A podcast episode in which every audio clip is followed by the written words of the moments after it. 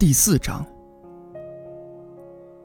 由此，我了解到第二件非常重要的事：他住的星球只有一栋房子那么大。这我倒不觉得很奇怪。我知道有些星球很大，比如说地球、木星、火星、金星等，这些是有名字的。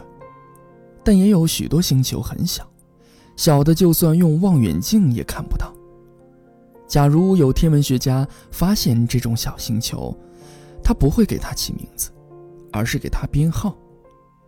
比如说，他可能会称它为第三千二百五十一号小行星。我有足够的理由相信，小王子住的星球是 B 六幺二号小行星。这颗小行星。只在1909年被某位土耳其天文学家用望远镜观察到一次。他随后在国际天文学大会上详实地展示了他的发现，但没人相信他，因为他穿的是土耳其的服装。大人就是这样子的。幸亏后来土耳其的独裁者命令其国民改穿欧式服装，违者。处以死刑。一九二零年，那位天文学家穿得非常气派，又在大会上讲述他的发现。这次，每个人都接受了他的证据。我告诉你这么多有关 B 六幺二号小行星的事情，让你知道它的编号，是因为大人。大人热爱数字。如果你跟他们说你认识了新朋友，他们从来不会问你重要的事情，他们从来不会说他的声音听起来怎么样，他最喜欢什么游戏，他收藏蝴蝶吗？他们会问他多少岁，有多少个兄弟，他有多重，他父亲赚多少钱。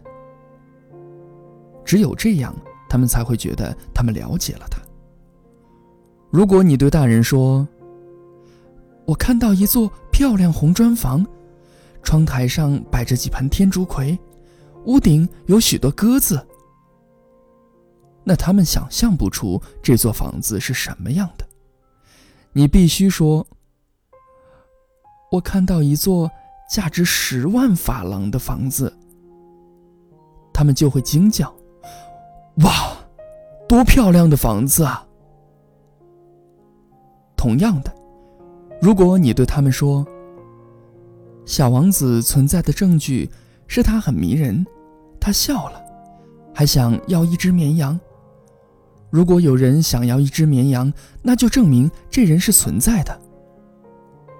大人会不以为然，把你当成小孩儿。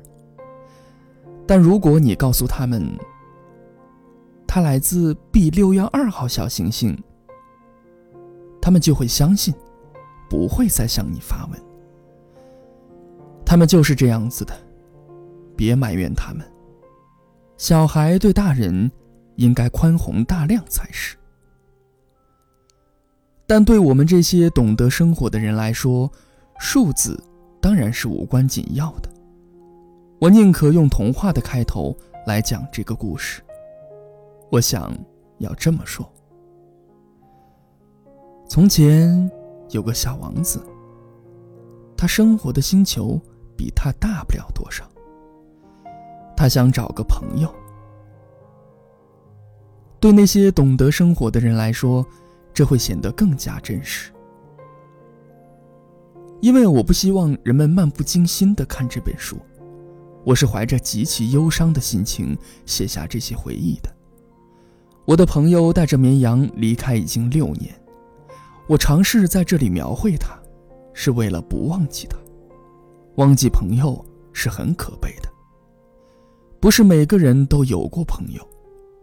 或许我会变得像大人那样，对数字更感兴趣。所以我买下一盒颜料和几支铅笔。重新拿起画笔，对现在的我来说很困难，因为我只画过肚皮壁上的蟒蛇和肚皮敞开的蟒蛇。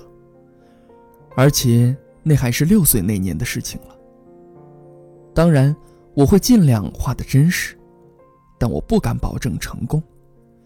有些画的很像，有些画的不像。